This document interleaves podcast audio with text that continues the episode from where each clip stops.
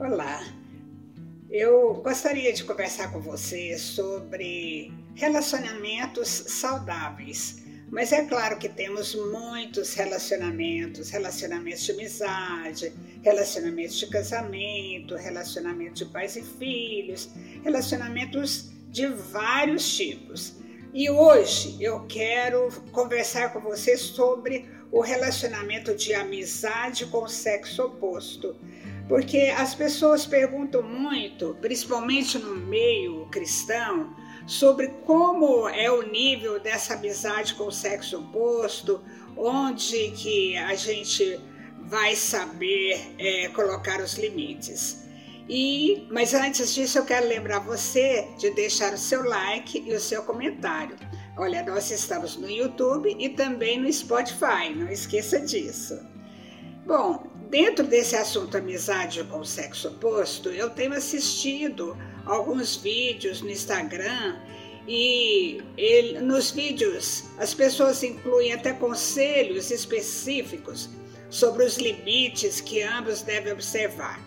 Eu sei, Toda orientação é bem-vinda, principalmente em uma época em que temos é, visto a fidelidade conjugal muitas vezes sendo questionada e banalizada até. Aí então eu resolvi conversar com você sobre esse tema, mas fique tranquilo. Aqui eu não vou trazer a lista do pode não pode mesmo porque temos que aprender a administrar a própria vida, conhecendo a nossa estrutura, cada um conhecendo o seu próprio limite. Quando damos a lista do pode e não pode, estamos contribuindo para o emborrecimento das pessoas. Você já percebeu isso?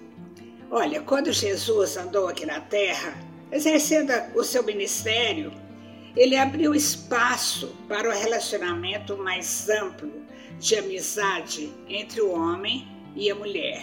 Ele contrariou a cultura da época.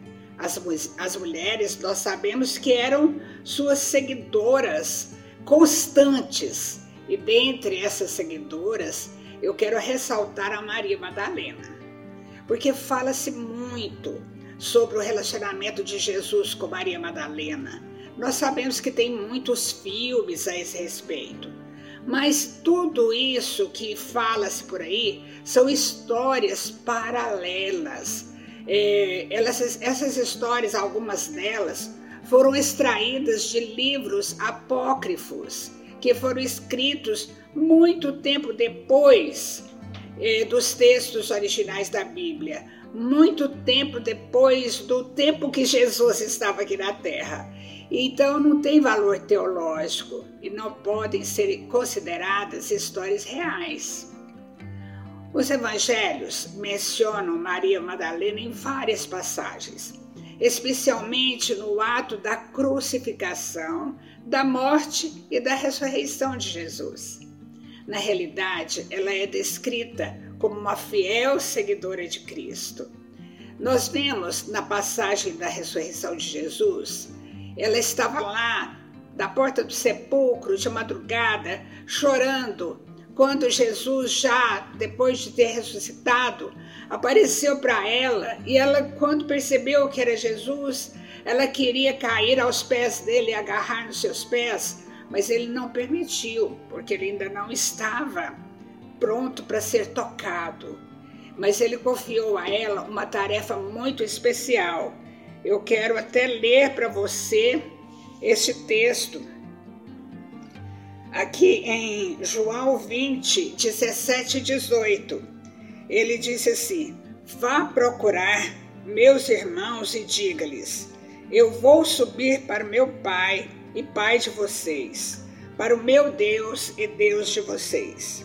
Maria Madalena encontrou os discípulos e lhes disse: Vi o Senhor então contou o que Jesus havia falado. Jesus confiou na amiga dele. O amor entre eles era um amor que devemos cultivar entre os amigos, o amor fraternal. Esse é o amor que envolve o senso de lealdade, apoio mútuo, compreensão, aceitação. O amor fraternal é caracterizado por gestos de cuidado, respeito, empatia, generosidade. É um sentimento que pode trazer conforto. Jesus acolhia os mais diferentes tipos de pessoas. E isso desafiava a sociedade da época com suas normas, suas leis rígidas. Ele conhecia o valor de cada pessoa, independentemente da sua origem. A amizade dele com Maria Madalena era baseada em compaixão, respeito mútuo e amor fraternal. Essa amizade baseada em empatia, aceitação mútua e respeito representa amizade saudável e pode servir de inspiração para qualquer tipo de relacionamento. Vivemos em uma época em que homens e mulheres estão sempre inseridos no mesmo local. Dessa forma, conversar sobre esse tema é relevante, pois pode ajudar você a encontrar a forma melhor de se adaptar no seu ambiente. Algumas amizades entre homens e mulheres são realmente complicadas e devemos ter cuidado.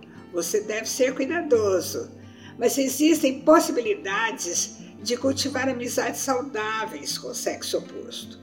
Eu sempre trabalhei em ambientes onde homens e mulheres estavam compartilhando os mesmos papéis e nunca achei que o ambiente oferecesse alguma ameaça. E caso eu viesse a encontrar algum perigo nesse sentido, com certeza eu me afastaria desse local de trabalho, pois jamais colocaria a minha integridade em risco. Minha vida continua da mesma forma hoje. Convivo com os meus colegas pastores, estamos sempre juntos, temos um, um relacionamento enriquecedor, principalmente pelas perspectivas diferentes de compreensão da vida e do ministério. Homens e mulheres podem formar uma excelente parceria Trabalho junto com meu esposo também e percebo que juntos, respeitando um ao outro em sua forma de olhar ao redor, tem me feito crescer e ampliar a minha compreensão, pois posso observar a forma que eles, os homens, agem e aprendo com suas experiências e seu jeito prático de ser. Por causa de me relacionar bem com os amigos do sexo oposto, tenho tido chance de expandir os meus horizontes. Desenvolver uma amizade envolvendo confiança, apoio mútuo, respeito, não precisa, de forma alguma, desenvolver junto uma atração sexual ou uma atração romântica. Podemos ter amigos reais, independente do gênero. Um elemento muito importante para manter as amizades saudáveis com o sexo oposto é a comunicação aberta, transparente, com limites claros. Isso ajuda a evitar mal-entendidos e preservar as amizades. Os limites definidos por ambas as partes devem ser sempre pessoalmente reavaliados. Intimidade entre amigos, enfim, entre todos os tipos de relacionamentos, tem limites e não podem ser ultrapassados para que o respeito seja mantido e a amizade conservada.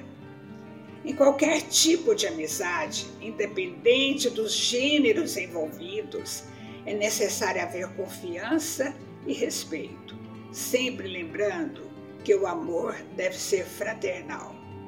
De acordo com a vida de Jesus e a forma tão bonita que ele se relacionava com os discípulos e com as mulheres seguidoras, podemos entender que é possível ter amigos do sexo oposto, desde que ambos entendam que há regras a seguir e esses limites acontecerão dentro do relacionamento devido ao caráter de ambos.